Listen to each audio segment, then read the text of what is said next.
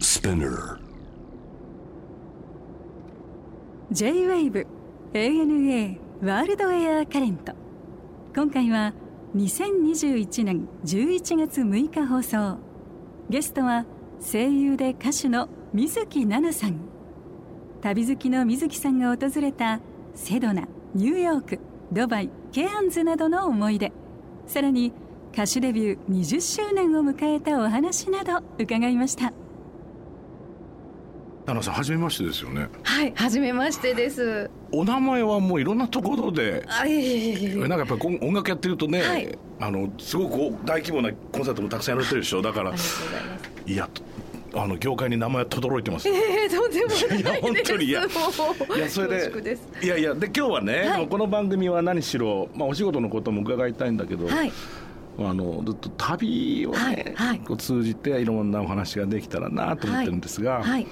まあ、いいろいろ行かれてると思うんですけど、はいそんな中でも、はいまずねはい、このアリゾナのセドナはい。そうなんです。なかなか行かないでしょもうずっと行きたかったんあですそうなよ、ん実だは。えいつから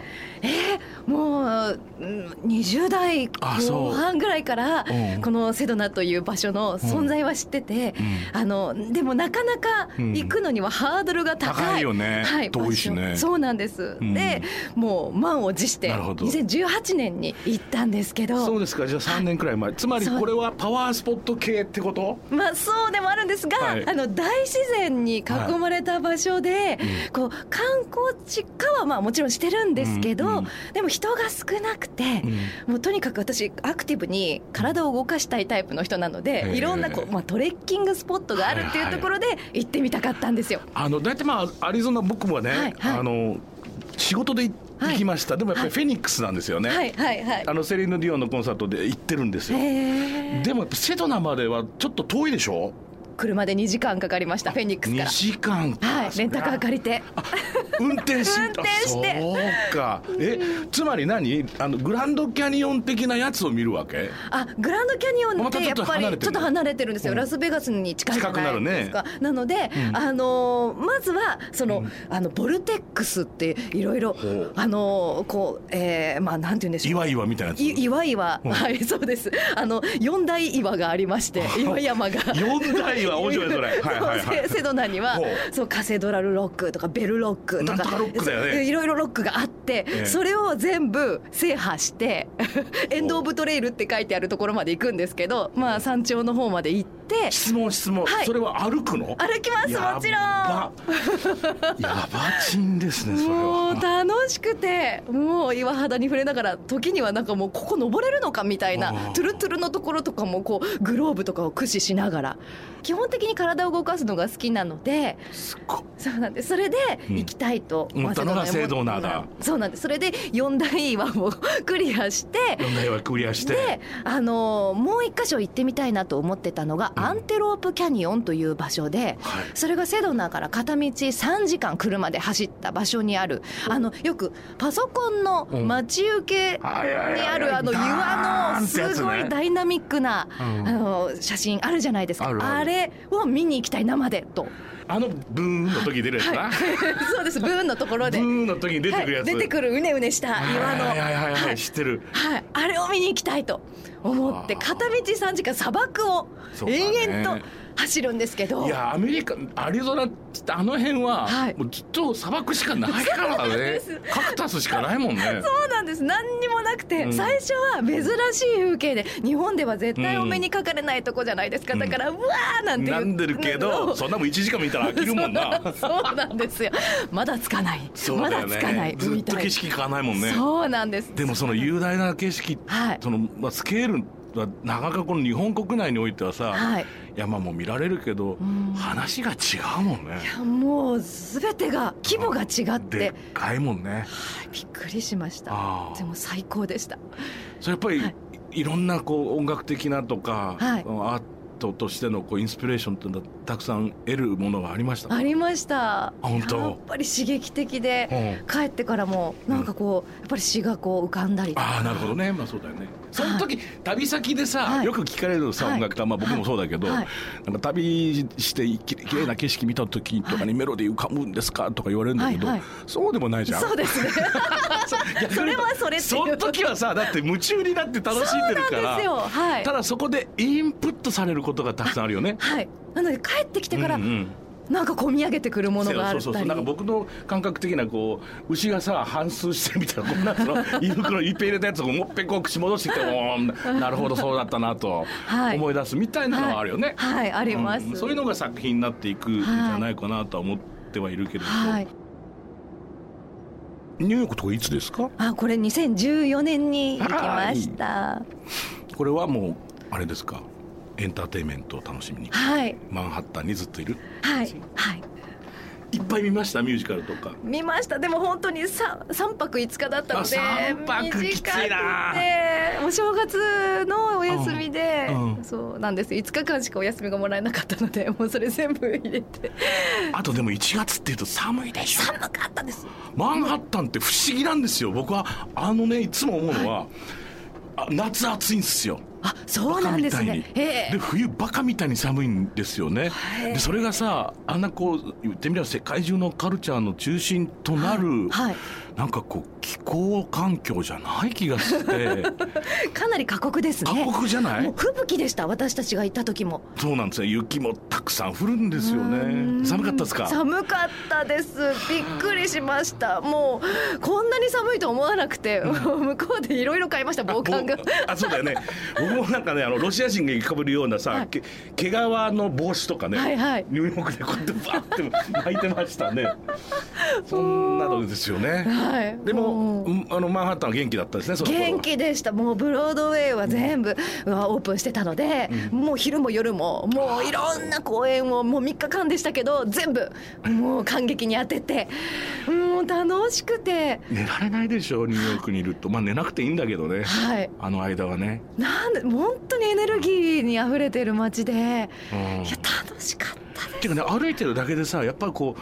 ここ集まってる人たち、はいニューヨークをめ世界中から目指してる人たちっていうのはそれこそ寝るつもりすらない人たちばっかりじゃなそういですね。うん遊びで来てる人も仕事で来てる人も、はい。はいここにいる間は俺は覚醒する私は、んねなんかもう寝ないでずっとやるわやるわよみたいな勢いがずっとあるから、うん、なんかその街のムードっていうのは全部出てくるよね。そうなんです。あーそうで、なんかちょうど、うんあの同じタイミングで行ってたあの、あの役者の先輩から、はい絶対これ見た方がいいよって言われたミュージカルが、うんビューティフルっていうミュージカルで、はいあのキャロルキングの半生を描いあーた作品そうなんだだった最ん高でじすゃよ。ないはい。で、あのそれがまだあのプレ公演うんっていう状態だったので、うんうんうん日本だとわからなかったんですよ。で、向こうに行って当日券取って、うんで見てもう感動して。あそうですかで帰ってきてこんな素晴らしいミュージカルがあったんです、うんという話をしてたら、うんその次の年にんやってみませんかって実はオファーが来て、すごいねそういうのってなんかねびっくりした巡り合わせって一言で片付けちゃうとあれですけどねはい大体そんなもんです持ってる人ってのは大体そうやってぐっくるぐるぐるぐるって 何かが歯車がでっかい歯車がぐっはいぐっぐって動いてはいどうぞ水木さんやってくださいってなるのよだからその見た時にはいなんかがね怒ってるんだよねプンってねえーもうすごいご縁というかね不そうそうそ思う議な何か巡り合わせを感じてううんいや本当に運命の本当ですね旅でしたニューヨークいいですね、はいでも運命の旅じゃなかったらニューヨーク行かない方がいい よ逆に何ですかえ遊びに行くんならもっと気楽なところがいいし あそこに行くとなると、やっぱり何か掴みに行った方がいいいいと僕は思うみんながそのつもりで来てるからーなるほどアーティストだって、はい歌手だってダンサーだってうんファッションモデルだって、はいみんなが夢を掴みに来てるところだからうんでだからこそマンハッタンなんじゃんああそうですねあれってね一枚岩なんだってマンハッタン島ってへえ割れ目のないマンハッタンっていう岩なんだってへーさっきのなんとかロックに通ずるけどはあはいはいはいだからね、はい磁場が生まれてんだってエネルギーのグーっていう地球の磁場みたいな、へへえでそこに人は引きつけられるってはあの島がそしてニューヨークシティができてるって言われてますよそうなんですねそんな気するよね確かにはいじ磁場がぐわーっと何か感じた人だけがそこに吸い寄せられるようにマンハッタンに行くんじゃないかしらドバイはあのーこれは仕事いや違いますお正月で これもずっと行ってみたかった場所でなかなかこう行く中近東の方ってなかなか行く機会がないので、うんうんもうぜひと思ってこれも、えっと、2020年のお正月いいにねドバイアブダビ、はいもうちょっとアラビアンナイトの世界そうだ私、ねあの「アラジン」っていう映画が大好きはいあで、いいね子供の頃からずっとアニいメいで映画だねでしたけどうんずっと見てて、うんいつか行ってみたいなとうん思ってて。うんでもう家族で行ったんですけど、うんもう全てのもうこれもスケールがもうそう違だねいすぎて、なんでこんな高い塔と塔は建てちゃったんだろうとか、でさそのビルディングの街はといビーチとか、はいあるいはその建物でハイウェイそしてはい砂漠みたいなのがさ、ワンフレームに入る感じはちょっとすごいよね。なんかアミューズメントパークなのかなっていうよういやなまあそうなんだろうけどど、はい、もう本当にいやお金が世界中のお金が集まってみんなとりあえずこんなものあったら面白いんじゃないっていうのを全部作った街だから、はいいやドラマティックですよねそうな今んでのすよドバイはね。で市場とかの方行くとうんまた全然そう違っエキゾたチックなね雰囲気でスパイススークとかゴールドスークとか何これってさっきまでの近代的な都市とまた全然違っていやその通りもう何いろんなものがあって混在しててね、はいでそれがでも独特の調和をしててそれがすごいやっぱり21世紀的だろうし、うん今っぽいと思うし、はいスパイスのマーケットなんかもそうだけどあとはい食べるものも美味しいでしょ、そうなんですよ、ねえ美味しいよね僕大好き私豆料理がすごい好きでフムスねフムス毎日食べましたフムス僕家でも作りますよあすごいフムス大好きなんでロンドンに住み始めて、はい今13年4年経ってるんですけど、はいロンドンだとフムスはもうあのどこの一番安いスーパーテスコとかではもい普通に買えるんですよ、普通にそうなんですでかみんなあへのえちっちゃちょっとしたちっちゃなパンにつけて、はいはいはいまあ、食べるっていうのが、まあ、前菜その人にご飯出てくるまで、うんはいはいみんなみんなほとんど食べるんですよ。へえあれを癖になると、はいまあ、フレッシュの方が美味しいんであーひよこ豆を茹でて、はいはでいミキサーにしてオリーブオイルとガーリックですぐできますよ、レモンと。えーちょっとやってみよう超簡単ええあと豆って言うとあトマトと羊と一緒に煮たやつとか煮たやつ美味しあかったですんちゃーやばっちあれ美味しいねたくさんまあねあのまあエキゾチックに見えるけど、はい味そのものは割と日本人の口に会いました合うよね、はいそんなさあのインド料理とかみたいに辛すぎず、はいはいスパイスも入ってはいるけれど、シナモンとかそっちが多いじゃない、うんでなんか合いますよねそうなんです、どのお店に入っても美味しくって、もうあこんなに日本人に食が合うんだって意外でしたなんか見た目はそうそうちょっとハードルが高いかもっていうようなものがうん多くねて、その食器とか、うんねね、やっぱりアラビックな感じだそかうそうらするそうかならんでまあすアクション大王みたいな感じでね アクション大魔王って感じでしょあれだってそうそうなんですよ昔のなんとなくね、はいうん全部美味しかったですねああいいですねはいでそこも行ったとはいもうあとあのアブダビの方までああそそうのかアブダビまで僕行ったことないですアブダビあー本当ですか1時間ぐらい車を走らせて、うんあのこうモスクあのはいシェイクザイドグランドモスクっていうもうすごく大きなええモスクがあって、もう本当に素晴らしかったんですよ綺麗でした綺麗でしたやっぱりタタイルとかそういうモザイモザイクたくさんですかそうなんですブルーですかあの白と白とブルーととうわそうなんですもうシャンデリアも美しくてあともうゴールドの、うんそのななんなんて言うんでしょうねこうほほ堀堀っていうかははははまあはいわかりますはい非常にこう装飾的なね装飾がそうなんです素晴らしくて、うんあと絨毯ももう美しくて写真撮りまくりました カーペット買いましたが悩んでどれを買っていいのかわからなくて結局やめました、あでもそスうでトすールだけはあそうです市場で買いました、はい去年一昨年かなモロッコ行った時マラケシュで、カーペット屋さんもう問屋に行きましたよあいいところがさ、一1枚ずつ見せてくれるともう2時間くらいただひたすらカーペット見るんで すよもう何がいいのかもう全く分からなくなるんですよね。そうですよこれねはどうだこれはどうだって全部広げるわけですよ、でなんとなく悪い気がするじゃないこっちとしては、はいもうああこれまた全部片付けるんだこの人って思うおと ーでもいいの選びましたけどあ本当ですか、ううんわ向こう行くとねカーペットとか見ら見る時間もとっても素敵はだいよね、は20周年が去年だったわけい、はい、そうなんです、うん、でも歌手だけじゃないじゃないですかもう声優もナレーターも女優さんっていろいろやられてるんだけれど、はいそんな中でこの歌っていうものははい奈々、さんにとってはどどういう存在ですかあの実は幼い頃からうん父に歌を教わっていて、あの5歳の頃から演歌を歌ってたんですよ私へえあの今のアニソンとは全然違う ジャンルなんですけど5歳から5歳からえそれは割と民謡系ってことあじゃなくて演歌なんですあもう演歌をずそうっでとであの父が夏メロと呼ばれるあのうん戦前とかうんうんうんうねん流行したあの流行歌と呼ばれるものが大好きですか戦前の例えば服部良一みたいなそういう世あ界そうそうですそうですあ,、あーはいはいの渡辺浜子さんとか、はいはいはいはいもうが大好きで、でもうずっと教わあいっいて、ねでそこからこうあのひばりさんとか、うんえー坂本冬美さんとか、うもう演歌をこう学ぶようになっていって、うんうんうんで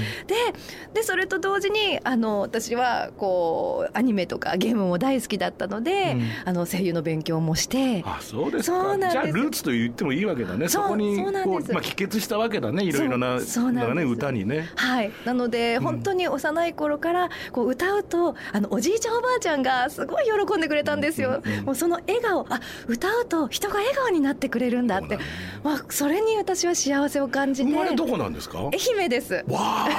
え、どこどこ？松山？あわか新居浜というところなんですけどああご存知ですかる。あれ西条のあたりだろ、要するに。そうです隣です西条西条のの隣隣だよな。はい、愛媛僕だって釣りが好きだからね。あそうなんです松山ねへ行くともうずっとだからあの辺あたりまで港ずーっと船出してタイ釣りをしてますえー素よ。敵うちの父も釣り大好きだったちょんであそういやそうでなんすもよいやあの辺で釣りしないのバカだからねお魚美味しいし美味しいし食っきゃいいしそれでさ本当そにのだからおじいちゃんばあちゃんとかとはいそういうなんか田舎のさはいね、今ほら東京で随分となくなっちゃったっていうか捨ててきちゃったっていうか失われてるものってあるじゃないですか、はいそういう親族の盆と正月も、はいはいその時にうちょっと歌えやとはいやつでしょ、はいそうです僕もね4歳からバイオリン弾いててね、はいなんか知らないけど京都の山奥のおばあちゃん家ではい正月親戚集まるとはい弾かされるんですあよ、あバイオリンそ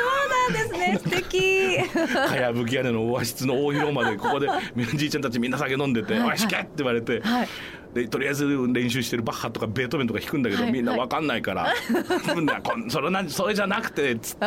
歌謡曲弾けってえ言われて。えー、歌謡曲もあそうそうそうそうそうもうだってみんな知らないもんね自分が練習してる曲とかそうですよああだかねらそういうのばっかりやってなんか今がある気がするんだ、えーいいねそういう話でそれで歌手にもなられて、はいで20年経ちました、はいはいということですけど、はいでも実はあのねうん2020年はにいずっとコロナ禍です、音楽家もみんなそうですけど、はいやっぱりコンサートも中止になっちゃったそうなんです、ん20周年を記念したツアーだったので、もうね本当に残み念んなねで、でもそれをじゃあまあリベンジじゃないけれども、はい、そうなんです、はいあの来年ええ年明けすぐ1月3日4日に埼玉スーパーアリーナででかっはい、行うことが決定しました素晴らしいねようやくお届けできます嬉しいですこれは、えっと、タイトルが「ナナミズキライブランナー」はいライブランナー」で2020 2022ってあのそう2020ね年にできなかったものをうんやりますよというはいぶつけますねこれは全部はい思いの丈をそうだ全ねて、はい爆発させます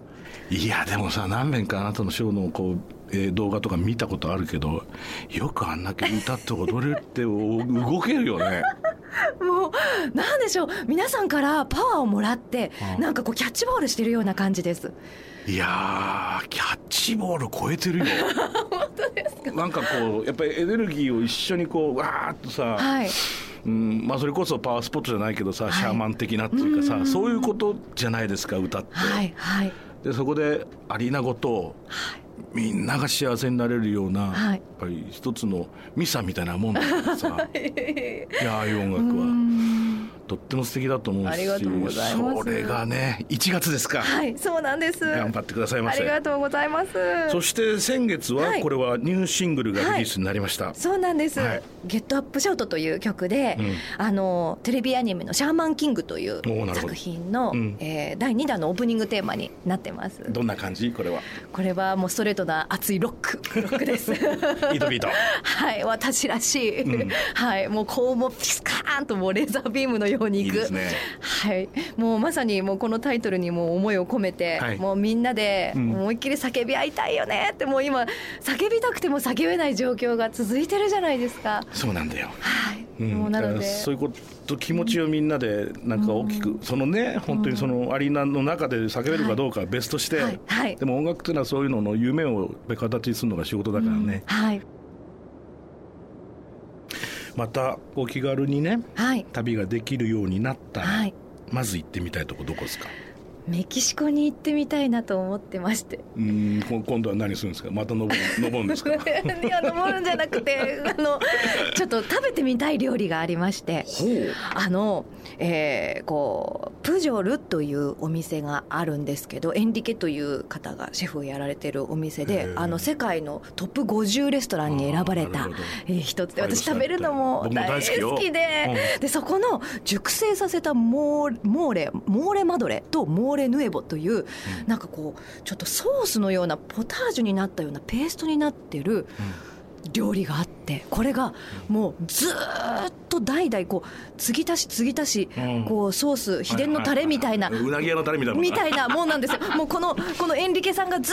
ーっと何何年もずーっと熟成させてきたうんこうソースというかまあ、うんペーストだね漏れってそう若漏れみたいなもんではいそうなんです、ピューレ状のピューレだねものがこれがそのうんベストで選ばれたこうあガンディッシュらしくてそうなんですこれをちょっとどんなものなのかそうですねいろんな複雑な味がするらしいんです。なんあかーそうでしょうおね肉も野菜もなるほどいろんなものが煮込まれたピューレで。ヌエボっていうぐらいだからニューですからね意味はねはいはああそへうえなんです。なのでこれどうどんな味がするのかこれがあみのたいとの食べてみたいな。いいですねなんかねやっぱりねすごい遠くに行く旅の目的はがい小さなお皿とかっていうのはねものすごくかっこいいんですよ楽しいじゃないですか はい。 ね、だってメキシコも結構ですよ時間もかかりますけどあーそうですよね何しに行ったんですかって言ったらこの一皿ですよってのはね素敵な旅になるよね。はいあーそうですか、 はいちなみにね、まあいろんなとこ行きました、はいでもそんな中でこの風景、まあ、はい味も似たような記憶の、うん、とても大切な財産になると思うんですけれど、うん景色風景っ